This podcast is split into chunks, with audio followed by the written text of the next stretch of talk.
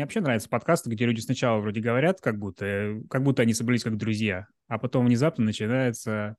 Добро пожаловать! Это редакционный подкаст First and Goal под названием «Легенда 017», где мы обсуждаем сирых и убогих, а, униженных и оскорбленных, а, сломанных, но не побежденных 17 раз. Кстати, да, э, если вы смотрите наш подкаст, то перед вами э, два знакомых лица, ну, включая мое, три, и одно не очень знакомое. Это не Паша так изменился после первой недели, это э, Леня Анциферов, наш товарищ. Просто фишка в чем? Green Bay Packers выиграли после первой недели. Я решил, что, конечно, фаната Packers не стоит больше брать. Вместо него мы возьмем представителя команды, который играет, ну, пускай она выиграла, но, честно говоря, играет откровенно похуже. Об этом, может быть, мы сегодня поговорим. Это Леня Анциферов. Кто его давно не видел, и кто его давно не слышал, сегодня сделает и то, и другое. Кстати, я тут э, по, по поводу, да, по поводу названия, вот буквально мне пришло это в голову, не знаю, минут 15 назад. А вы помните, кто такой Витас Герулайтис из мира спорта? Молчание, никто не помнит. Короче, Теперь это такой... энциклопедический подкаст, да? First да, а, First and образовательный. Итак, Витас Герулайтис был такой теннисист э, в конце 70-х, начале 80-х. Он, в принципе, был очень неплохим, но такая фишка была, у него, у него был как Индианаполис и Джексонвиль. Он все время проигрывал одному и тому же сопернику. Э, по-моему, Джимми Коннорс его звали, но это не важно. Он, короче, проиграл ему 16 раз подряд. И когда наконец они встретились, и он его обыграл, Герлатис сказал фразу, которая мне очень понравилась. Он говорил, никто не обыгрывает Витаса, Витаса Герлатиса 17 раз подряд. И поскольку теперь это вписывается в наш концепт, вот есть у нас команды, которые никто нас не обыгрывает 17 раз подряд, но мы будем их искать. Итак, вторая неделя.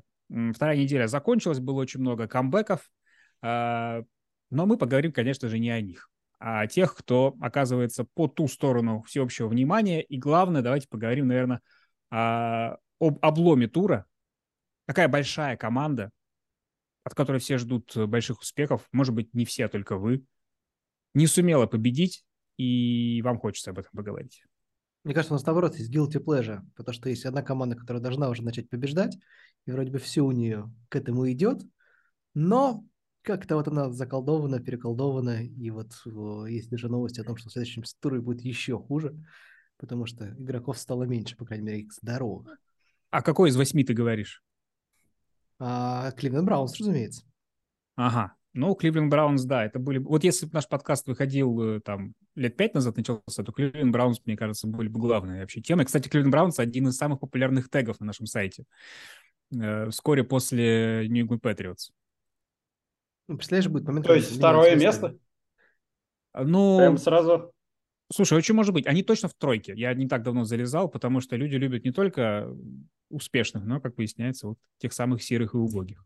Мне кажется, просто люди хотят, не хотят пропустить момент, когда вдруг все изменится, потому что все-таки НФЛ даже такие, даже такие стрики, так сказать, умеет прерывать и меняться на дли- длительном промежутке времени. И, в общем, э, очень обидно было бы пропустить момент, когда Кливленд наконец-то сможет чего-то невероятного показать. Хотя пока что карма, пока что карма, конечно, преобладает от этой команды. У меня, кстати, перед есть... матчем Э, думал по поводу того, что такое карма, и они вот как раз твоего эльфенка в центр поля пытались нанести, и я думаю, вот они с Джетс, э, э, с командой, у которой карма очень похожа, будут играть, и Кливленд Браунс вот-вот должны сделать 2-0, нарисовали эльфенка, возвращаемся в золотые времена, все будет классно, но потом выясняется, что, в общем, не, нельзя вывести просто э, в центре поля вот этот вот шлем, и все пойдет э, как надо. 2-0 вести это не по-кливлендовски. Леонид, Дож... я тебя перебил. Дождливые получили золотые времена, да, но тем более золотые они могут быть только по версии Кливленд Браунс. А Галень? Не, я просто хотел сказать, что наверняка где-то есть какой-нибудь э, популярный нынче твиттер-аккаунт, который говорит, типа, сегодня в Браунс там все изменилось, теперь это стала хорошая команда, и каждый день нет, нет, нет, нет. И так уже лет сколько? 5, 10, 15? Нет, ну, с Мейфилдом же был у них сезончик, когда они не только закончили, вышли в плей но там еще и победили, а, бедный хромающий Питтсбург. Но это, мне кажется, да. То есть ты смотришь, когда открываешь, э, я часто открываю по работе странно звучит, на самом деле, что я часто открываю список сезонов Кливленд Браунс, но неважно, на самом деле, и ты это смотришь там типа мимо, мимо, мимо, мимо, мимо. Вот теперь, теперь мы поняли, откуда кто тыкает на, на теги Кливленд Браунс. Да. Этот человек. Нет, это я прокачиваю Википедию вот таким образом. Да, ну, а почему, как Кливленд Браунс вообще умудрились поиграть Нью-Йорк Джетс? Ладно бы, я понимаю, есть э, команды в НФЛ, которые реально крутые камбэки могут организовывать. Они же не против Тома Брэди играли, в самом деле. Против, они играли против э, квотербека, которого мы полоскали весь прошлый подкаст. Единственного квотербека, чью игру мы все смотрели тогда, Джо Флака. Что вообще произошло? Может быть, Джо Флака послушал наш подкаст и очень сильно разозлился. Он же не может злиться на своих детей, поэтому он разозлился на нас и решил выдать что-то хорошее. Дети послушали, кажется... да, им показали папки. Даже эти русские тебя обсуждают. Ты вообще новости читаешь? Даже русские. Ну, кстати, я представляю... Честно говоря, кажется, что Кливленд, в общем, сам себя похоронил. Они же там, в общем, рядом с двухминутным нападением ввели в 13 очков, должны были бить экстрапоинт. Ну, то есть они уже все, они уже, мы команда 2-0, у нас э, эльфенок, у нас все хорошо, мы побороли карму. И потом да. просто на ровном месте. Там у Ника Чаба был замечательный момент. Мы уже много раз видели такое от грамотных команд, да, когда он побежал, если бы он ставился до зачетки, не заносил третий тачдаун, они бы сожгли время и все закончилось. Но нет. Я, конечно, говорю, э, не, не жалуюсь. Он был у меня в фэнтези, принес мне победу, но вот своей настоящей команде победу принести не смог. Да, это как бы столкнулись две ужасных кармы, да, и казалось, что победила та, которая у гостевой команды. Я на секунду подумал, что у тебя в фэнтези Джо Флакка, а не Ник Чап. Вот. Если бы это даже, были... Я даже удивился.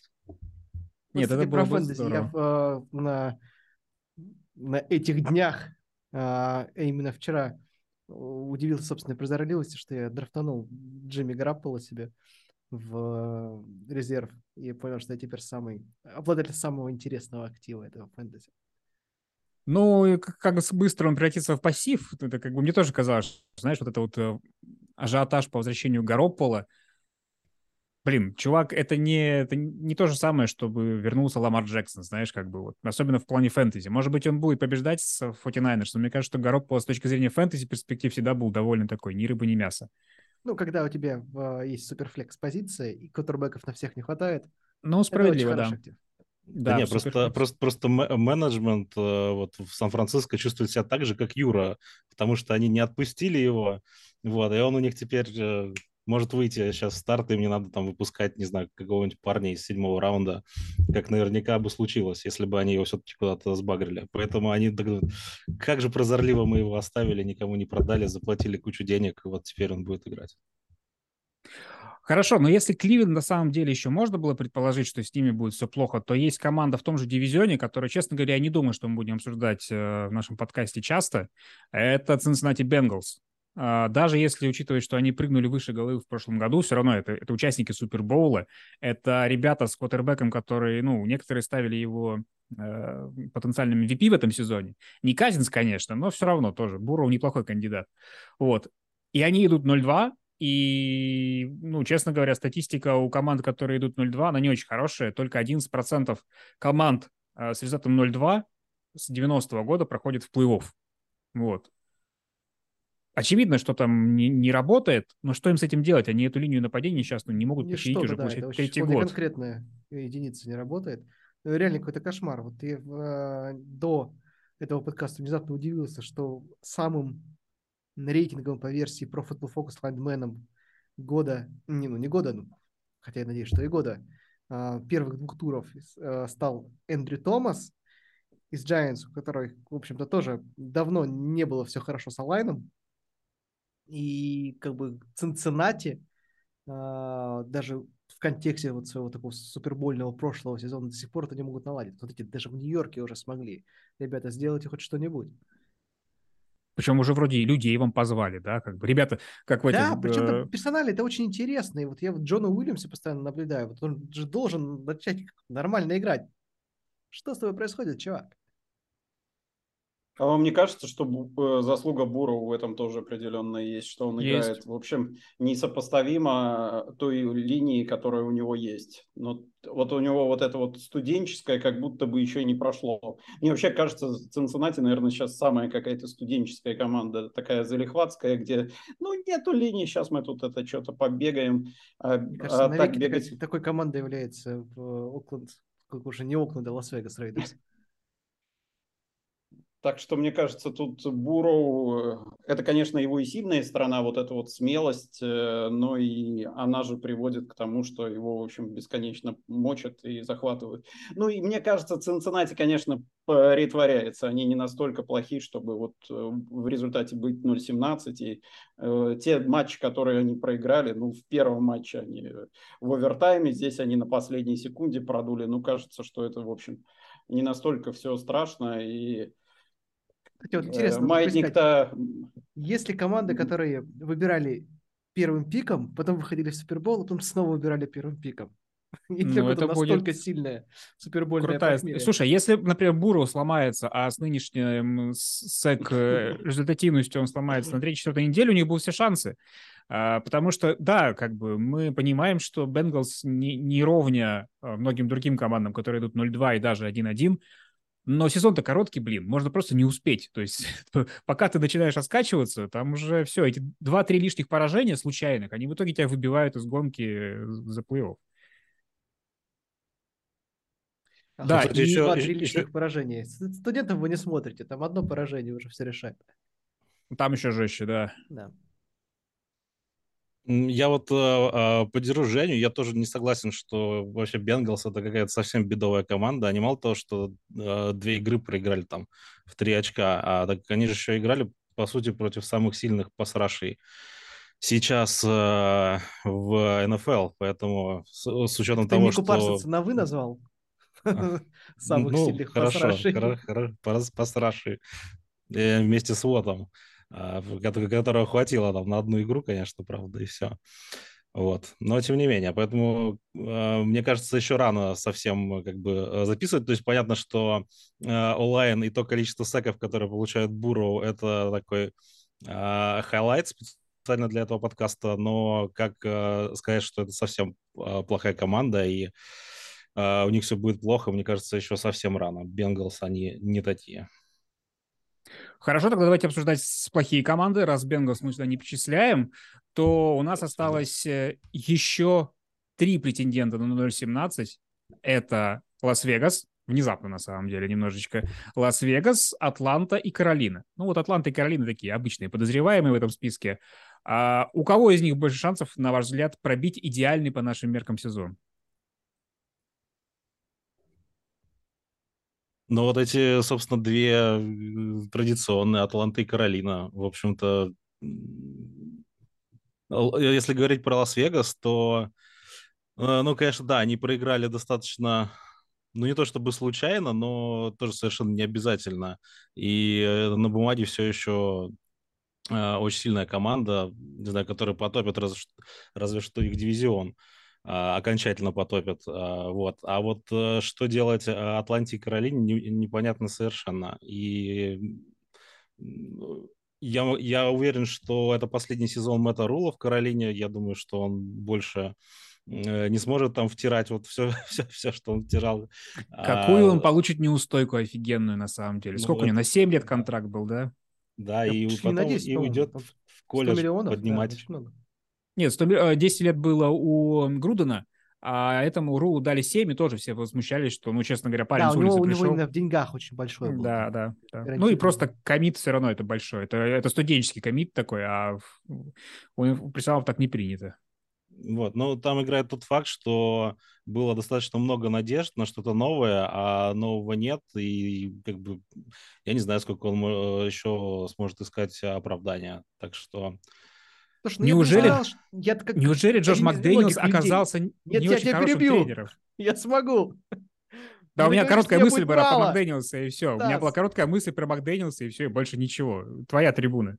Хорошо, моя трибуна. А, я был одним из немногих э, людей, наверное, в этом чате, который смотрел матч Каролины и Нью-Йорк Джайантс. Это уж не самый популярный матч первой волны был, но мне полагается по статусу, да. А, я могу сказать, что там как раз сошлись две очень равные команды, у которых очень одинаковые сильные стороны, очень одинаковые слабые стороны. И в этом смысле а, там был вот, ну, кому повезет, тот и победит. Повезло Giants, просто потому что слишком много не везло в прошлом году. И, и должна быть какая-то регрессия к среднему. Но я думаю, что Каролина лучше, чем 0-2, да, то есть 17 17 матчей она не проиграет. Хотя вот по поводу Атланты тоже как-то так сомнения берут. Мне кажется, они проиграют и это соревнование с их-то умением проигрывать все, что можно, да. А, и вот оста- можем мы остаться вообще без команды 0-17. Так что ну, вся как, надежда как можно... на Окленд, который уже не Окленд. Опять я говорил со второй раз этот подкаст. А, во-первых... Что вы, кстати, про Теннесси думаете? Я не, да, продолжай не перебивать понял, его. Да, да, да. У нас подкаст перебивальщиков. По-моему, мы его не упоминали. Так, а Теннесси не идет 0-2. Мы просто пока обсуждаем только... А, блин, Теннесси идет теперь 0-2, действительно. Да, они же... Прошу прощения. Да, да, да. Кое-кто играет по так ночам. знали, что мы записываем этот подкаст да. в ночь с понедельника на вторник. Да, я просто, да, все мои заметки, они же до Monday Night Football, а потом после, Кроме поражения Миннесоты ничего не происходит, да. А, Теннесси, хорошо. Ну, на самом деле все было довольно печально, особенно потому, что всем известен рецепт, как побеждать Теннесси. Закрываешь Дерека Хенри и дело в шляпе, потому что Райан Теннехилл, конечно, не тащит. Вот, э, от слова совсем. И я бы не... Ну, после того, как они потеряли еще топ принимающего, ну, не знаю, не знаю. В общем, как-то все, что происходит в Теннессе, оно мне... Вот это команда, в которой симпатичен, по большому счету, только тренер.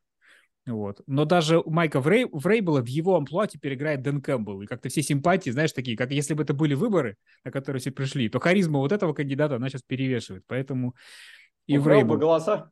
Да, да, абсолютно. Ну, поражение а, но... Теннесси, на самом деле, нам открывает дорогу, чтобы посмотреть в профессионалах Малика Уиллиса. Вот это вот одна из самых интересных вещей, которые я жду от этого сезона, потому что Теннехилла все-таки пора. Пора отправлять в какую-то совсем скучную команду. Теннесси не, уже не настолько скучно. А ты глянул вот э, Виллиса вот сначала, вот, ну, то, что он пробы прошел, прошел в этой игре с Баффало? Ну да, ну то есть, как бы, мне кажется, что это человек, который может играть в старте, в старте э, Теннесси. Поэтому, mm-hmm. собственно, в этом речь. Дайте ему старт, дайте парню поиграть. Чего вам терять-то уже? 0-2. У вас статистика против вас. Ну, вот мне как раз кажется, что среди всех команд э, каким-то таким, наверное, большим разочарованием и не притворяющейся командой, возможно, является Теннесси. Хотелось бы ошибиться, но кажется, что это так. Ну, вот это одна из тех команд. То есть мы знаем про Каролину, что она, в принципе, была где-то там внизу все последние годы, да, а про Атланту тоже, в принципе, было понятно, что команда, скорее всего, в rebuild е, чтобы они там не говорили, чтобы Артур Смит не говорил. Вот. Это, по-моему, мой кандидат на первый pick э, перед сезоном. Вот. А вот Теннесси, в принципе, они совсем недавно были в финале конференции и воспринимали себя как одного из, ну, пускай не главных contender ов, но, в принципе, команда, которая должна там бороться за победу в дивизионе, за Uh, там, ну, на самом деле, может быть, Теннесси отчасти и спасет то, что дивизион у них, конечно, ну, кто там соперник? Джексонвилл теперь? О, да. Да, Джексонвилл соперник. Спроси у Индианаполис. Нет, э, мы про Индианаполис еще поговорим сейчас. Вот. А, нет, Джексон, конечно, может прибавить, но как бы вот из сегодняшнего дня кажется, что, в принципе, Тайтанс даже очень плохие могут, в принципе, из дивизиона выйти. Понятно, что там будет только одна команда, которая выйдет. Вот, ну, они... Я вот уже в, в прошлом подкасте отменил Даллас, и в итоге опять победил Женя, который сказал, что Даллас еще сможет. За счет чего, непонятно. Ну вот, за счет того, что голограмма играет у Цинциннати вместо линии нападения. Дерек Хенри вообще в единичном числе просто пробьет головой эту стену и сам выйдет из дивизиона. Всякой Можно, но я скорее а... не про перспективы дивизиона, конечно, говорю, а про перспективы в целом, да, то есть то, что эта команда немножечко в своем уровне, видимо, подутратила. Но посмотрим, может, они, конечно, и пере, пересоберутся. Вот. Катастрофа... Давай про Индианаполис. Да, Мне давай, потому вот... что не только 0-2 команда у нас выглядит очень плохо, есть команда, которая 0-1-1, да. да, и одна из них это Индианаполис Кольц. Это, конечно, я такого не ожидал. Не только потому, что у Мэтта Райана не получается, хотя и это, ну, как бы неожиданно. Как бы Мэтт Райан мне всегда казался в худшем случае играл на среднем уровне. Вот. А тут, конечно, вообще ничего не получается. И в целом, во всем остальном Индианаполис смотрится просто плохо. Просто такое ощущение, что команда предсезонку не проводила. Вот. А, вот я знаю, э, Лень, может быть, ты как обладатель Дериуса Леонарда в «Династии» как-то следил за защитой Кольц, нет? Ну, так он, э, собственно, и не выходил, потому что Леонард это, конечно, мотор абсолютно этой и команды, и защиты, и меня вообще э, восхитило, как, ну, в свое время, как там человек с, с первого же года просто становится лидером, и там явно очень много завязано на него, и без него, в общем-то, не работает. Он, кстати, по-моему, прошлый сезон тоже травмировался, там как раз ну, ближе под конец, и Кольц в этот момент чувствовали себя тоже не очень. Поэтому ну, им явно не хватает какого-то такого лидерства на поле.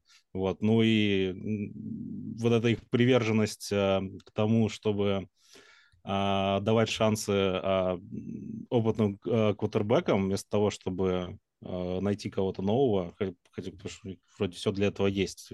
А, задрафтуй, поставь и развивай. Есть и... самый классный квотербек, который сидит у них на лавке. Ну да, в общем, можно, конечно, вывести, да, Мэтта Райана из Атланты. Атланта из Мэтта Райана, как видим, может быть, тоже можно, но не так быстро. Вот, поэтому...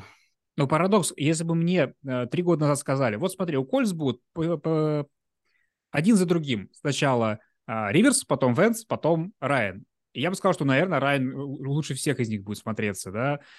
Закончилась ли у него физическая вообще возможность играть, как это часто бывает внезапно, да, у возрастных квотербеков. Ну, у Райана, по-моему, там 37 или что-то такое уже. Вот, просто вдруг начинается сезон, и ты понимаешь, что он вообще не алё. Вот. Или мне казалось, что такая вещь, как первая смена команды в его карьере, должна, наоборот, его как-то мотивировать. И там с тренировок говорили, что Райан нас всех подгоняет, с ним тренировки вообще просто на скорости в полтора проходят, да, мы заканчиваем вот раньше, это, уходим это, кстати, в раздевалку. вообще не верится, потому что Мэтт Райан, это же такой который без харизмы, он всегда был а, человеком со, э, с невероятным скиллом, да, то есть у него там хорошая точность передачи, он там, Айси. все у него Айси, здорово, да. но вот харизмы вот совсем нет. Ну, это будет забавно. Вот у них есть э, Сэм Эллингер. Выпускайте Сэма Эллингера. Чувак так тащил Техас. И вас потащит. Мне кажется, Юрию нужно, чтобы каждый год 50% команды НФЛ увольняли нахер своих квотербеков, ставили квотербеков из NCAA, и тогда вот будет веселье. Тогда, тогда будет все начнут смотреть колледж, и я не буду один. Да, да, да. И, и думать, какой же выпадет мне в этом году. Это несложно хорошим... организовать, несложно. Нужно, mm-hmm. чтобы э, просто владельцем каждой команды НФЛ был Леонид Федун. Вот и все. И это, в принципе, все будет работать. А там тогда придется, чтобы они там букву «Р» в фамилии содержали. Такие вещи. Ну, у Федуна букв много, можно многие поменять на самом деле. А я еще, знаете, какой хотел затронуть момент? Из команд, которые тоже так себе, вот я бы выбрал самый унылый матч э, второго тура не по отсутствию интриги, например, с интригой все было более-менее, а именно по качеству игры и какому-то общему ощущению того, что это немножко не уровень. Это, как ни парадоксально, Питтсбург, Новый, э, Нью-Ингланд.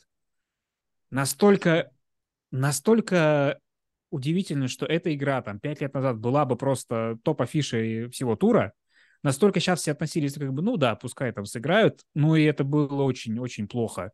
Uh, то есть, допустим, если Патриос хотя бы нашли какой-то вынос, то Питтсбург с Трубиски — это именно тот Питтсбург с Трубиски, как э, все ждали. Они как ждали болельщики Питтсбурга, которые думали, что, э, что Трубиски сейчас оживет. И как думали болельщики Цинциннати до первого тура. Э, на самом деле я готов поспорить за э, вот этот приз самого скучного матча. Точнее, не я готов поспорить, но Денвер с Хьюстоном сделали много, чтобы я просто такой типа, ну нет, ну пожалуйста. Ну, то есть на какую-то довольно посредственную игру команд еще накладывались какие-то совершенно дебильные тренерские решения, абсолютно какие-то страшные дисциплинарные ляпы. И вот такое ощущение, что это была игра ну, не уровня НФЛ, и вот насколько можно так говорить. Э, кстати, про не уровень НФЛ, я совсем недавно встретил видео с Расселом Уилсоном, который в рамках первой недели в матче, э, который проходил в Сиэтле, сидел на скамейке и кричал, что вся скамейка должна кричать, э, подсказывать защите, это пас или вынос. Вы видели когда-нибудь, слышали что-нибудь такое? Ну, то есть это Слышали история про российский футбол. неделю. Конечно. Да, да, да, да, да, понятно, понятно. Но кажется, что в НФЛ это какая-то немыслимая история, и он кричал «Вы нас!» и, и, и бегал по бровке и требовал, чтобы, в общем, делали то же самое и все остальные. Но мне кажется, что это какая-то вот дичь, которая как раз и делает эту команду какой-то школьной. Я не знаю, это, это просто что-то... Женя, а ты видел еще ведь э, тоже видос с первой недели с обратной стороны, когда они же играли в Сиэтле, да, и там был кто-то из э, а, игроков Сиэтла опытных, кто ходил по бровке и объяснял, что если э, Уилсон делает вот так вот, да, то это значит, он будет бросать up на кого-нибудь. Вот, и он такой, сейчас будет up, сейчас будет up, и потом такой, видите, я говорил, говорил. И то есть как бы я сначала посмотрел, когда я подумал, окей, может быть, э, проблемы игры э, Денвера в нападении отчасти связаны с тем, что вот, ну, реально, Уилсон приехал, и, play, и как бы его жесты слишком хорошо знают в Сиэтле. Мы знаем примеры там, да, в свое время Окленд Рейдерс так проиграли Супербол в 2002 году. Вот, но нет, э, не играли сейчас с командой, которая явно не столько знает про Уилсона, а все проблемы абсолютно те же. Да, даже хуже, по ощущениям было все гораздо хуже, потому что э, сам Уилсон и сама атмосфера, как бы в Сиэтле, она была совершенно понятная. То есть стадион кричал «бу», все его ненавидели, все вот это вот э, шум, э, к обычному шуму стадиона в Сиэтле добавился еще какой-то процент, и это стал совершенно невозможный шум среди которого кричать пас или вынос было, конечно, очень интересной идеей. Но то, что сейчас болельщики Денвера начали кричать «бу», у меня в какой-то момент вспомнилась э, вот эта история с мемчиком, когда э, котик толкает собачку на коне и говорит «катись ты вот это вот, вот этот вот let's ride», и я подумал, что «катись ты в известном направлении». Вот примерно так, такие болельщики э, Денвера у меня эмоции вызывали. Но, к счастью, к счастью, эта история, наверное, наверное, может как-то переломиться просто за счет того, что команда победила и все-таки, может быть, найдет какую-то веру в себя и, и Хакет подумает, что, может быть, надо заняться э, таймингом, работой со временем, с секундомером и так далее. Хакет подумает, это уже законченное предложение, в принципе. А, скажи, пожалуйста, а Уилсон не кричал, самое главное, результативное действие, которое производил Бронкос, он не кричал «пант, пант, пора бить пант». Нет? Хорошо, я, я предлагаю еще, еще одну команду, может быть, обсудить, если у вас есть мысли, до того, как мы перейдем к самым дурацким решениям недели. А, Чикаго Берс. Кому-нибудь кому кажется, что вот то, что сейчас происходит с Чикаго Берс, это вот там дождичек, это Филдс еще не разбегался, или, в принципе, как бы, ну да, все, мне кажется, мы Мне изобрели нам, новый нам... цвет грусти, это оранжевый в НФЛ. Каждая команда, у которых есть хотя бы немножечко оранжевого, она начинает как-то вот не очень смотреться. Хотя для Чикаго это совершенно не новость. А, мы такое, такое, такое Чикаго видели уже несколько сезонов подряд. Про оранжевое наблюдение из разряда типа у этого кутербека 4-2 против кошек, да, против кошачьих команд и так далее. Ну, должна же а... какая-то вот мистическая статистика быть в НФЛ. Не все же нам считать там expected uh, pass average. Какие DVOA и так далее, да. да, да, да и да. другие страшные аббревиатуры. Прид, придумайте побольше аббревиатур, чтобы вам совсем перестали что-то понимать. Мне кажется, это вообще очень печальное зрелище на протяжении там долгих лет смотреть, как фанаты Чикаго видят нового квотербека, они вкладывают в него эмоции, они вкладывают в него какую-то веру, оптимизм, и потом это медленно-медленно умирает все, как бы, и потом этот цикл продолжается вот заново, да, потому что сколько э, на нашей памяти был, был Катлер, был э, Трубийский тот же самый. И, но это как бы, и это мы там ну, ерунду какую-то смотрим, да, это не поколение болельщиков, которые приходят на Soldier Field и постоянно вот это вот одно и то же. И Филдс, мне кажется, ну, к концу этого сезона будет все понятно, и снова этот цикл запустится. Не, мне это... кажется, мы, мы, мы поняли в этой игре просто, что Филдс – это дождевой квотербек. То есть ему нужна такая спартаковская погода, чтобы там нормально брать, чтобы вот, вот этот вот сбитый прицел немножко, он как раз подрихтовался вот под плохую погоду, и он бросал точно. Когда все хорошо, не получается. Я вообще не понимаю, почему команды так не делают, почему у них нет такого, что... Ну, все же люди разные, все по-разному реагируют на а, погоду. Там кто-то на жару, кто-то на дождь, кто-то на холод. А, вот, у тебя должен быть там дождевой квотербек и квотербек для хорошей погоды. Китер точно такой же, пантер. Квотербек против кошачьих команд, да, вот так вот. Да, да, да. И вот, при этом да, каждый из них выпускаешь... должен быть из колледжа. Каждый второй из колледжа при этом. Ты выпускаешь э, одного и того же человека вот в, любой, в любые условия. Он, естественно, играет по-разному. Не знаю, мне кажется, когда в командах там всякие диетологи, физиотерапевты изучают там организм. Неужели не дошли до такого решения? Вот пора бы уже, мне кажется, в эту сторону посмотреть. И Пора тогда будет идеально. Тогда не будет... из Стейт. Мне кажется, решит это половина проблем команды НФЛ. Ну или так, ладно. Ну или некоторые команды просто выбирают, э, а давайте вот, вот то, все то, что ты перечислил, в одном. Ну, типа Патрика Махомса, да, у тебя и в дождь, и во все. Но, в принципе, я не очень тогда понимаю, зачем Чикаго Берс строит стадион с крышей сейчас, раз у них Филдс э, хорошо себя в дождь только чувствует. Это, конечно, какая-то стратегическая ошибка. И, может быть, она именно говорит о том, что они не будут с Филдсом продлевать контракт новичка. Джастин Филдс на Солджер Филд. Это почти Тебе как... фонетически нравится это. Да, это совершенно точно комбинация, которая должна привести к поражению Чикаго Берс. Это заклинание? Надо просто пере... Нет, надо переименовать тогда в Рейнифилд, и тогда все заработает. Да. А, ну что, дурацкие самые решения, которые принимали тренеры или, может быть, игроки, а, у меня заготовлено несколько. Есть ли у вас какие-то? Особенно в отношении, может быть, ваших команд. У Это меня прекрасное есть, решение да... Дэвида Силса в, на третьем, по-моему, дауне у Нью-Йорк Giants.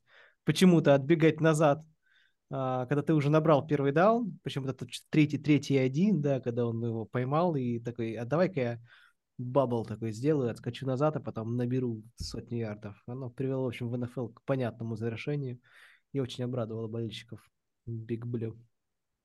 Там нужно просто, помнишь, может быть, раньше в компьютерных автосимуляторах, если ты разворачивался, тебе писали на весь экран такой wrong way, типа ты не туда едешь. Вот уже здесь Ты не туда воюешь, дурак. Да, да, да. Это должно быть в трансляциях Nickelodeon просто писать для детей. Это типа не туда бежит. Вот, кстати, я жду трансляцию Nickelodeon. Мне так хочется посмотреть на еще один матч с графикой. Так классно было. Вот у меня есть два, два фетиша не, необычных игр NFL. Nickelodeon и камера, которая как Паук? в Мэддоне из-за спины ага. кутербека показывает. Когда основная камера, это камера паук. Мне кажется, все матчи НФЛ должны транслироваться с камеры паука. Вот я вот не устаю это повторять. Окей. Так, еще дурацкие решения. Стоит ли упоминать, что у нас на пан забыл пант ретернер выйти, и как бы просто, просто взяли тайм-аут. Ну, как бы для школьной команды это нормально, может быть, это иногда для чемпионов. Просто все так были увлечены, видимо, крича там защита на... Э, а, это же нападение было на поле. Короче, я не могу придумать даже оправдание, почему это было сделано. А еще у меня шикарный был delay of game, когда э, просто не успели там выстроиться для пробития филдгола. Филдгол били с 54 ярдов, э, получили еще 5 и решили с 59 уже точно, наверное, бить пант. Ну, просто... Там причем просто комбо было, комбо было офигенное. То есть сначала ситуация а, третий, ну, было написано третий и один, но на самом деле это были третьи дюймы. Вот, то есть как бы называется «Выберите розыгрыш», да, казалось бы, ну окей. А, во-первых, Рассел Уилсон, в принципе, может побежать или сам или хотя бы сделать квотербек сник. Он это делает, делает неплохо. Окей. А, вынос по центру. Фулбэк, раннинбэк, неважно. Что придумывает Натаниэль Хекет? Он решает дать вкладку а, назад на свип фулбеку, для которого это вторая вкладка в профессиональной карьере. То есть как бы чувак, который, в принципе, в НФЛ еще нормально не выносил, получает мяч за 5 ярдов до линии скриммиджа, начинает делать такой вот агибон, да, и его, конечно, валит, он теряет 2 ярда, и после этого происходит это вот. Так, что делать? Наверное, бить филгол, но я не уверен. Давайте подумаем. Подумаем, подумаем, подумаем. Не успели. А, тайм-аут уже не было, что ли? Они, по-моему, истратили, да, все? Или нет, просто... нет. Э, они просто не взяли. Зачем? Ну, просто Потому я, что я просто... они до этого брали тайм-аут для того, чтобы вот этот вот розыгрыш как-то Не дураки же они еще раз брать, конечно. Два тайм-аута в одном драйве, два. Ну куда это годится? Я, честно говоря, во-первых, я немножко испытываю какое-то родственное чувство, потому что у Натаниэля Хекета такие же глаза на бровке, как у меня, когда у нас 12 человек на поле оружейников выходит, да, и как бы, и ты пытаешься понять, кто вышел, почему и что с этим делать. Как бы вот эти вот, как у какой белки, вот это вот все такое же. Я не знаю, знаю, мне кажется, я понимаю, что Хакет испытывает. И в то же время я не могу припомнить, мне кажется, даже Урбан Майер не так стартовал, не с такой критикой в первых двух матчах, да, у него проблемы начались потом. А здесь, чтобы прошло две недели, и просто Хакета все кроют, как бы, да, это самый худший э, старт, который можно только представить. Ну, его так кроют, просто потому что ожидания от Денвера были очень большие. Мне кажется, на самом деле Бронкос таких ожиданий не заслуживали. Но Нет, понятно, что если бы он руководил... с собой человек по фамилии Уилсон. Может быть, Лави Смит делает то же самое, мы просто об этом не знаем, что никому не интересно, что там Хьюстон делает, конечно. Но в то же время это такие как бы очевидные вещи, и опять же, понятно, почему они происходят. Потому что Хекет никогда этим не занимался. То есть он сидел у себя в будке, будучи координатором нападения Гринбей, он не плейколил, э, это делал Лафлер, да, он не стоял на бровке, он сел себе в будочке, там, вот как листал себе вот эти вот странички справочника, там, не знаю, что он делал, в пассианс раскладывал, вот. А здесь вдруг как бы и возникает вопрос, вот эти слухи о том, что Хекета брали только для того, чтобы Роджерса сманить с Гринбей. А потом они решили, типа, ну не получилось, ну ладно, ну, может, может не, не так страшно будет. В общем, какая-то жесть. Слушай, а была же хорошая шутка про то, что Натаниэл Хекет, у него имя, фамилия звучит так, как будто они привлекли к себе какого-то генерала из гражданской войны. Вот как бы... А, Получилось ну, да. другую сторону. Вместе совершенно. с капитаном Эндрю Лаком. Ну, Надо да. было его. Да. Так, еще были какие-то дурацкие решения? Да, у меня, у меня э, собственно, из э, игры Аризона э, Лас-Вегас там а, абсолютно дурацкое решение, которое было в сантиметрах от того, чтобы стать, наверное, главным highlight ом этого тура. Это как, когда э, э, игрок, который, собственно, подобрал подобрал мяч в овертайме и побежал в зачетку, сколько раз было такое, что ты выкидываешь мяч перед э, зачетной зоной и получаешь себе э, ну, ну собственно, отдаешь владение, не заносишь тачдаун, все равно все это делают. Вот, но в этот раз э, успел занести как раз там на пару сантиметров за линию. Да, да, там видно вот. было видос, где вот так хоп делает. Да, да, уже... и вот, вот, я не знаю, почему я это делал. И там же, там уже выбежали уже все, уже вся бровка выбежала, уже чуть ли зрители не побежали на поле. Все обнимаются, все, и там потом пересмотр, сейчас, сейчас типа отменят, но нет, повезло. Я, я все как бы уснуть не мог. В смысле, ну отменят или не отменят, тот выбросил или не выбросил. Но они же еще и fumble пересматривали, там вообще комплексно было. Вообще все, что с Аризоной произошло, это какое-то фантастическое стечение обстоятельств. То есть вот то, как они отыгрались, то, как двухочковую реализацию пересматривали, я такой, ну все, это нет, тут ничего не будет, все, сворачиваем, тут сворачиваем, там сворачиваем. И вот этот вот fumble, когда казалось, что Вегас отыграется, это ну, это, э, это э, Лас-Вегас Рейдерс. Юр, видишь, как я, а?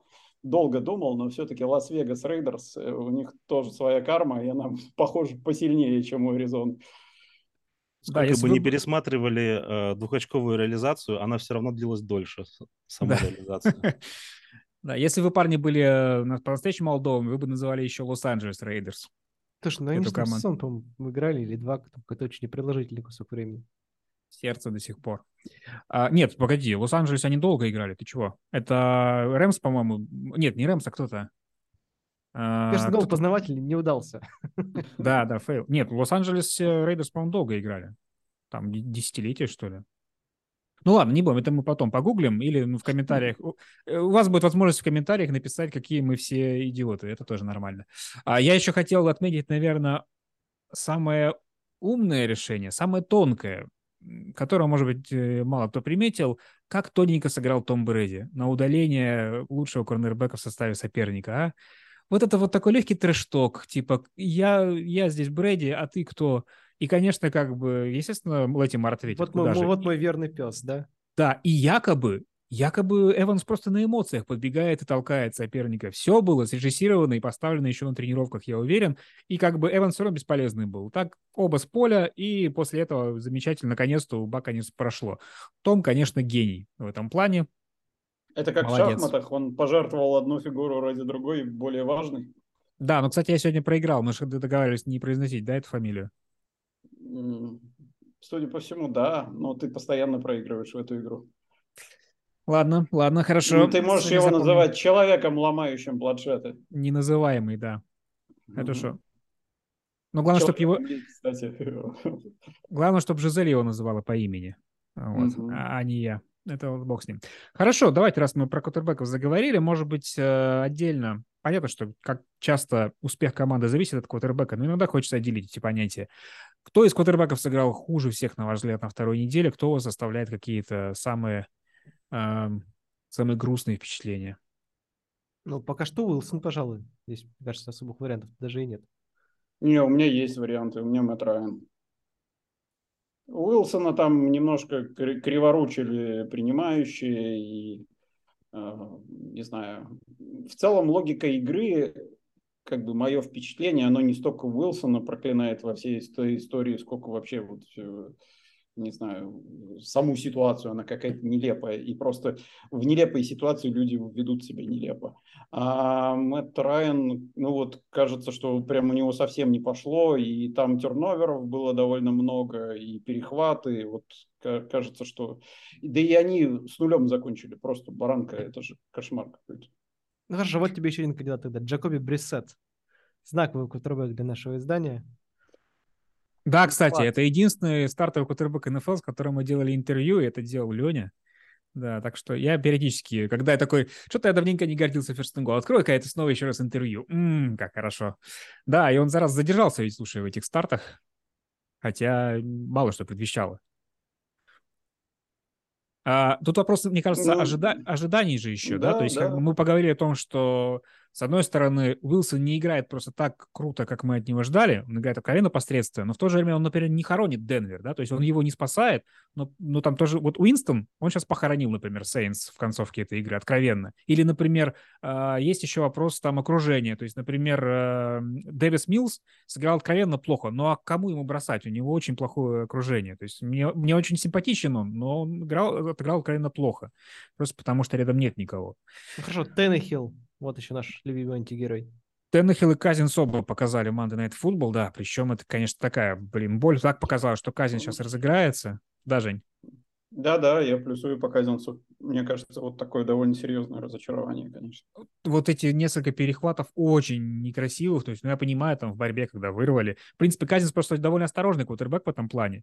Вот, он может играть плохо, но он редко, он редко играет как Джеймис Уинстон. А вот здесь вот было именно такое, когда он недооценивал уже. Может, его настолько Дэриус Лей напугал, который просто выключил Джефферсона как, как боженька. Вот. Но ну, вот, да. вот этим, мне кажется, они похожи. И Кирк, и то, что Мэтт Райан делали, ну, они просто бросали туда, где куда вообще, в принципе, не должны бросать квотербеки НФЛ. Там, где стоит защитник команды противника, и в радиусе там многих ярдов нет никого. Э, из твоей команды, а они это делали. Ну, кажется, что это, это очень странно. Из безнадежных вариантов я бы назвал еще, опять же, Трубиски и Филдса, а, то есть это вот, я не вижу будущего особо. Другое дело, что Филдсу вот странно, ему вообще не дают бросать. Сколько у него? 11 было пасовых попыток, по-моему. Да, у него было 7 комплитов, 11 пасовых попыток за игру. И он после игры сказал, что ну вот как сказали, сколько сказали бросать, столько бросил. А тебе не кажется, что ему поэтому и не говорят бросать. Чтобы он не напортил лишнего. Так вот я говорю, так нет будущего тогда. А как вы, нет как, вы, как вы собираетесь сезон проводить, я не знаю. Ну, уже не, ну, нельзя же... Это типичная тоже студенческая же история, когда тебе очень много думают за тебя. И особенно в таких тренерских командах, как Хагая Стейт, у меня такой непрекращающийся хейт. А, Buckeyes, но из песни слов не выкинешь. А, не в первый раз мы это наблюдаем. Филдс не уникальный в этом смысле. Это повторяющаяся история. Да нет, ну это нормально, что молодым говорят, как играть. Вопрос в другом, что вы его не задействуете в пасовой игре, потому что он ограничен в пасовой игре. Ну, за счет чего вы жить-то собираетесь, побеждать-то? Как, выносом? Ну, надежда на Филдзе была в, э, в его атлетизме. Ну, то есть, что, как бы, это вообще очень важный фактор для почти для всех скаутов НФЛ и для команды НФЛ, что, типа, была бы силушка, а мозги мы, мы вправим. Я думаю, что Хаскинса драфтовали в надежде на то, что они ему нарастят э, такую мозговую мышцу где-то внутри, потому что все остальные мышцы у него, у него уже были. А, а есть вообще где-то пример того, где эта стратегия сработала? Джерин Атле... Атлета, и, и вот, ну, как бы ты прямо можешь это сказать в прошедшем времени. Сработало. То есть не сейчас она работает какое-то время, пока Слушай, он еще не а, очень такой э, очевидный вариант это Херберт. Ну, это блин, да Ламар Джексон. Именно Ламар Джексон, атлетичный квотербек. Джош Аллен. Ну, не знаю. Ну, вот Джош Аллен, на самом деле, для меня, наверное, Джош единственным, Аллен, да, да, да. единственным таким по-настоящему... А почему Херберт нет? Я... Ну, то есть вы посмотрите на Херберта, опять же, в колледже, но же он был классическим таким, тоже бросал куда-то туда, где должен быть ресивер. И если он там был, то очень хорошо, а если нет, то хорошо, если он просто прилетит в никуда. Нет, ну я не буду врать, я не верил его в колледже, но просто а чем Ламар Джексон плохая кандидатура, учитывая, что MVP сезон он получил не за то, как он бегал, а за то, как он бросал. Не знаю, для меня это все еще не закрытая история. Мне как будто, э, может быть, я просто это еще не принял. Короче, для меня Ламар э, квотербек, который прекрасно подходит к колледжам, где можно кайфовать от его игры. Но мне кажется, что он э, своей вот этой вот непредсказуемостью такие качели эмоциональные делает, э, что ну, в этом в этом как бы с одной стороны так много адреналина, но с другой стороны я бы не хотел, чтобы он был квотербеком моей любимой команды. Мне бы хотелось, чтобы он был квотербеком, не знаю, моей команде, которой я просто симпатизирую, иногда могу посмотреть. Но вот для любимой команды и для команды, которая должна претендовать на Супербол, э, что-то есть в нем такое, что меня как бы отталкивает и говорит, что ну это слишком нестабильно, это слишком какие-то рисковые истории. Ну, ты не полсезона знаю. еще посмотри на Денвер и посмотрим, как ты запоешь после, после с такими играми. Нет, э, опять же, я не пытаюсь сказать, что Ламар это какой-то... Я оцениваю исключительно то, что чувак э, был рассматривался только как атлет, а потом оказалось, что он в НФЛ может очень качественно играть э, распасовщиком. То, что мы наблюдали во вчерашней игре, например, от Джерина Хёртса. Потому что, ну, честно говоря, по прошлому сезону мне казалось, что не то чтобы Хёртс был суператлет, но он оказался вот только на уровне НФЛ, только бегунком, как Филдс примерно сейчас оценивается. А сейчас он очень здорово раскрывается, и то же самое у меня было ощущение в отношении Ламара Джексона. У тебя нет ощущения, как... что, что это просто из-за того, что это двойная угроза? То есть вот до тех пор, пока это двойная угроза, это всегда там опасно и всегда могут проходить эти передачи. Как только его атлетизм чуть-чуть начнет сдавать, э, он может сдавать не только от возраста, от количества полученных ударов, э, то вся эта конструкция раз, разрушится просто Ну, на самом деле, нужно будет смотреть на Херца ну, против кого-то более креативного в плане а, координатора защиты. То есть хочется посмотреть на координатора защиты, который не будет так вот бездумно бросать в него блиц, потому что, конечно же, от блица Херст научился уходить. Это такой кутербэк, который, в общем, а, подвижен, ему не нужен, по большому счету, конверт, да, и главное, угроза от него это как раз забросы вот подальше-подальше, чтобы успел э, ресивер туда прибежать.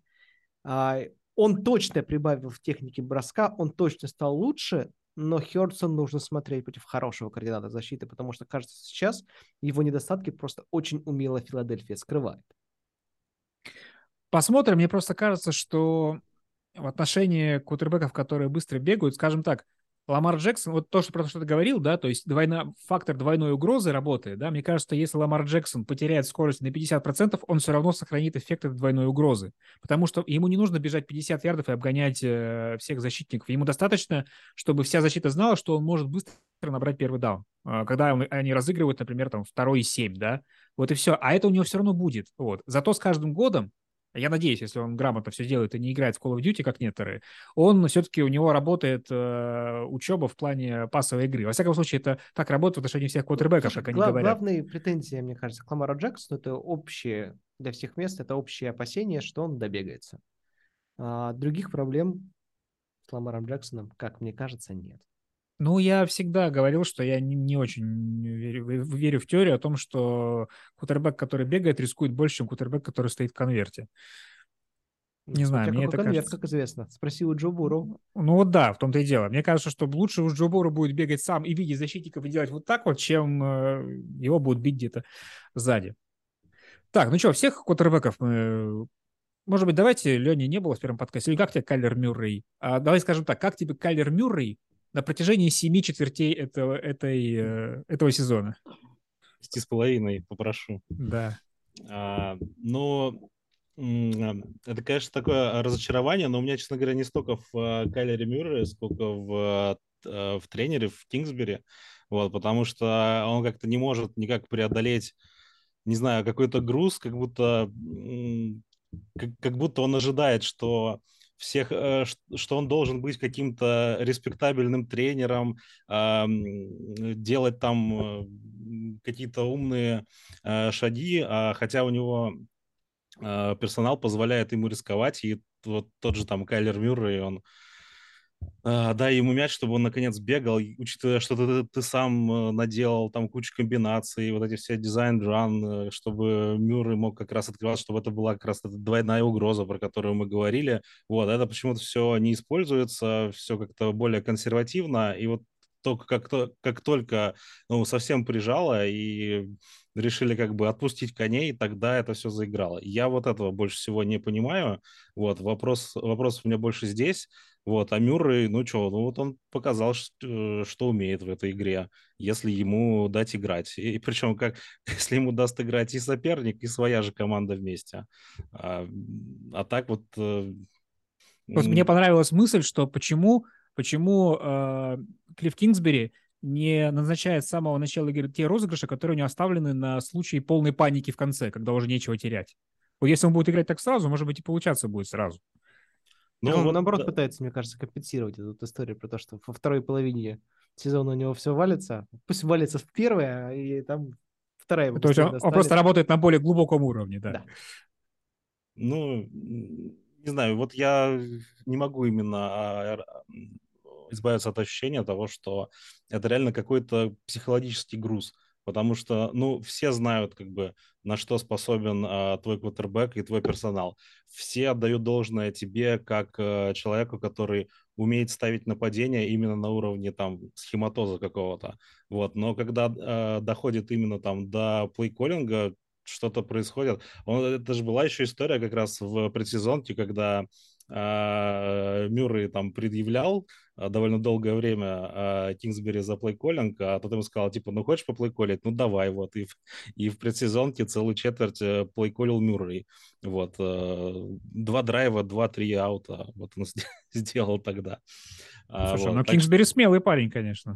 Да, да, вот. Ну, так что вот что, что-то там именно в этой области не то, и все никак не могут уже несколько лет починить. Вот. А в остальном, а, ну да, где-то есть проблема. А там еще э, было смешно, что когда увольняли а, тренера Аризона Стейт, Херма Эдвардса, как раз это mm-hmm. пришлось на перерыв матча Аризоны и, и Рейдерс, и все решили, о, ну наконец-то уволили нужного тренера, сейчас вот и пошло. Решили все проблемы с футболом в Аризоне, наконец-то. Нет, там сейчас Но... другая Аризона э, дает всем жару. Это Arizona Wildcats, который до этого много-много лет Вот еще и эту проблему решили. Одним увольнением. Сезонов там без побед. Теперь уже там, по-моему, 3-0 идет. В общем, в Аризоне бурно все происходит с футболом, да, да много чего обсудить. Да. А, предлагаю быстренько пробежаться по рубрике, которую мы в первом а, подкасте не затронули. Это спасибо за мое фэнтези. А, я кратенько набросал, значит, во-первых, ну, правда скажу, что она без Monday Night Football, поэтому, если что, ну и так хорошо, и так они красивые ребята. Значит, э, символическая сборная первой, второй недели в фэнтези. Квотербек Мэтт Райан 1.80. Спасибо большое. Я знаю людей, которые проиграли из-за этого. Там Том Брэди, кстати, тоже недалеко ушел. У него 9.40, но все-таки все-таки получше. Далеко, далеко от 1.80. Да. 8.40. Если что... Проблема в том, что Том Брэди у меня в фэнтези. Нет, тут, тут зависит от скоринга, конечно. То есть я, я говорю очки по самому стандартному скорингу на NFL.com. А, Хорошо, без ну, всяких PPR. Джеймис Уинстон, пожалуйста, тебе 664. Да, но я, э, ну, во-первых, у Мэтта Райана все равно меньше. Я старался брать тех, от кого мы ждем, во-первых, большего, да, потому что, конечно, найдется какой-нибудь третий раннинбэк, который наберет 0.10 всегда. Вот. Поэтому раннинбеки Зик Эллиот 4.90. Спасибо большое. Джонатан Тейлор 6.30 с одной стороны, не так уж и плохо, но для Джонатана Тейлора, конечно, это не MVP показатели. Предлагаю э, кличку «Будильник» ему. Будильник? За 6.30, да. А, окей. Я ну, так рано не встаю, поэтому... встает Дерек Хенри с своими 8 Ассоциации нет, да. Ресиверы Джоджо Смит-Шустер один балл ровно, честный, заслуженный. Мой парень. А, Джерри Джуди 1.20, немножко побольше. И Дикий Метков 3.50, за него обидно, он такой классный кэч сделал, который не засчитали там. Он просто, это была бы ловля тура, а может быть, одна из лучших ловлей сезона, когда он на одну руку так выловил, но, увы, увы. А вот следующий мне нравится Тайтенд. Это, знаешь, классический случай, когда чувак очень классно играет а, неделю, все его берут на вейвере, и он потом ничего не делает. Это Оджей Ховард. А, потому что на прошлой неделе он набрал 15.80, сейчас 0.70 в этом туре. Очень здорово. А, кикер Мэтт Прейтер один балл ровно, один экстрапоинт. И защита. Тут как бы я разрываюсь немножко, потому что все ждали, конечно, продолжения банкета от защиты Питтсбурга после пиршества на первой неделе, но они набрали только три очка.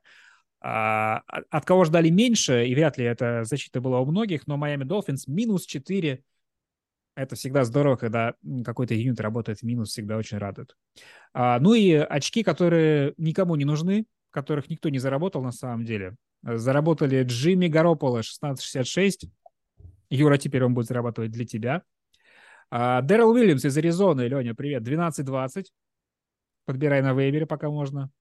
Ресиверы Гаррет Уилсон из Джетс и Ноа Браун из Далласа 22 и 15-10. Вот тоже очень интересная история, когда вот играет какой-то квотербек не основной, и он находит, у него есть, появляется своя химия с каким-то ресивером, тоже не основным, например. Ну, как вот э, Купер Раш находит Ноа Брауна, да, то есть вернется Дак Прескотт, скорее всего, Ноа Браун опять куда-то скатится, тут будет бросать на Сиди Лэмбо. Тайтенд Рос Дуэли из Сан-Франциско, кто это вообще? 9.80. А, Грэм Гано, кикер Giants, 17 очков, мое почтение. Вот ты говорил, что типа Giants непонятно как победили Каролину, вот благодаря Грэму Гано. Я в помню, общем, как... да. Ну, то есть э, это классный кикер, не знаю, что он делает в этой рубрике, обливаем по-моему с ног до головы. Нет, это здесь вторая часть этой рубрики, где просто люди зарабатывают очки, но их вряд, вряд ли, вряд ли кто-то этих игроков успел взять. Нет, просто. слушай, Гано нормальный кикер в том смысле, что от него и ожидают много. Не Думаешь? согласен с этим. Конечно. Ну ладно. И последнее, вряд ли кто-то ждал многого от защиты Джексонвилля, 21 балл. Вот это да. Здесь снимаю шляпу, благо шляпа Поживились. Перед, Снял перед Мэттом Райаном, он, он, мне кажется, сам взял защиту Джексонвилля, и это единственное какое-то разумное объяснение Там тому, что он можно творит. шляпу снимать, знаешь, когда говорят уже, типа, он скончался. И ты такой... Так, ну и напоследок, давайте э, все-таки то, что норм, то, что было хорошо от команд, от которых мы, может быть, этого не ждали. Где это все у нас написано? Где эти команды? Да. А, ну, во-первых, давайте, может быть, э, пробежимся. Как вам перформанс Туа Тангавейло? Человек, который, как казалось многим, уже как бы не очень может бросать далеко, не добрасывать до Тайрика Хилла. Шесть тачдаунов. Все, меняем отношение к... Нет. Нет? Не знаю, Нет. я не считал, что это плохой кутербэк. Я считал, что просто ну, нужно время человеку. И оно наступило? Ну, наступило, конечно. Будем смотреть дальше. То есть, Хорошо, я... Не стоит ожидать от него 6 тачдаунов каждый матч, но это стартовый кутербэк НФЛ, и э, он будет хорошим стартовым кутербэк НФЛ. А, я забавно видел штуку в интернете. А, многим казалось, что у, Туа какая-то странная техника броска, потому что он левша. А тут, короче, взял, короче, чувак и отзеркалил эту вещь так, чтобы он был правшой, да, то есть и как-то, знаете, нормально бросает, то есть это на самом деле просто э, вот эти вот правши, э, диктаторское мышление правшей просто не может воспринять, что левши тоже люди. Так, Флака мы уже похвалили. Четыре тачдауна без перехватов. Просто ренессанс. Такой Флака выигрывал э, Супербол с Балтимором и зарабатывал огромный контракт. Детройт. Две игры подряд 35 очков плюс. Амон Рассен Браун в топе по очкам и фэнтези и всего на свете. А вот, это моя персональная вещь, которая немножко затерялась на фоне Детройта и так далее. Джексонвиль. Тревор Лоунс провел, на мой взгляд, самую топовую игру вообще за все время. Я за ним слежу, и дело не только в статистике, потому что она, ну, такая, средненькая. Там нет у него 300 ярдов, по-моему, и только два тачдауна. Ты просто завидуешь его прическе. Никогда такой не будет уже, да. Но нет, блин, он, ну, на самом деле очень классно отыграл. Очень спокойно, очень уверенно, и в конце они уже просто не форсировали. Я наконец-то увидел, что это кутербэк, который может, опять же, раскрыться, и у нас будет на еще одного классного распасовщика больше. Пора бы уже. Уже сезон прошел на раскачку, да? Ну, лишь бы его не похоронил сам Джексонвилли. Но мне, мне это казалось буквально с первых туров э, прошлого сезона – но команда очень много делает, чтобы вот он полностью... Слушай, прошлый сезон Джексонвилля был особенный, даже для такой команды, как Джексонвилл Джагуарс. В общем, давайте вынесем за скобки даже. Потому что Урбан Майер работал где? Да. В Огайо Стейт. В Огайо Стейт, понятно. Все, все беды откуда? Все беды откуда? Слушай, у меня есть футболка Огайо Стейт. На следующий подкаст надену. А, я выбросил ее. Вот. Молодец. Нет лучшего подтверждения. Более того, а, я, я не просто выбросил, она была старенькая, и я ее перевел в половые тряпки. А, шикарно. Так что, поэтому я ее достану и надену. Отдельно. Не слышите, Леброн Джеймс наказал. Да. И не только сейчас, вообще не слышит, в принципе. А еще одни аутсайдеры, которые смогли. Giants идут 2-0. Одна из немногих команд, которые идут 2-0. Я тоже радуюсь, как Юра, просто потому что это мой э, пик на сюрприз команду плей-офф. Все задокументировано, mm. можно посмотреть на сайте. Я поставил 10-7, по-моему, да, и что они выходят. У меня не было там рационального объяснения, я просто решил, должна быть какая-то команда, которая такие, чего, как она там взялась? Это, это Giants. А, и, и, и и Даллас и Купер Раш, черт побери. Потому что Купер Раш не стал стрелять себе в ногу. Даллас победил мощного соперника. Как это обычно и... принято у кутербеков Далласа. Да. Причем даже у стартовых, а не просто когда-то там Купер Раш какой-то, да? Все, есть еще кандидаты на тех, кто смог, хотя не должен был. Даллас, Купер Раш и Пас Раш. Даллас. Это мы шутили в первом подкасте. Лень, ты... Да блин. Как... Сразу видно новичка. Да, Я, наверное, руки... снял наушники в этот момент просто. Руки мистейк. Ожидаемо. Даллас ожидаемо. Все хорошо. Ладно, на этом, наверное, на сегодня все. Будем ждать третьего тура. Там наверняка будет еще больше всякой жести, еще больше будет команд, которые присоединятся к сирым и убогим. И мы надеемся, что останутся команды, которые сохранят ноль в графе побед, потому что все-таки верим в 0.17 до последнего. С вами были сегодня Евгений Дубовик, Станислав Рынкевич, Юрий Марин, Леонид Анциферов. Именно в таком порядке они у меня на экране. Может быть, и у вас тоже. До следующей недели. Счастливо! Let's go! Now you gotta get a good start now. Hey, ball, ball, ball! Every time, every time, every time. Ball, ball, ball! Every time, every time, every time. Does anybody have any rhythm? Hey, let's go. Let's take some pride in this now. Tempo, good tempo.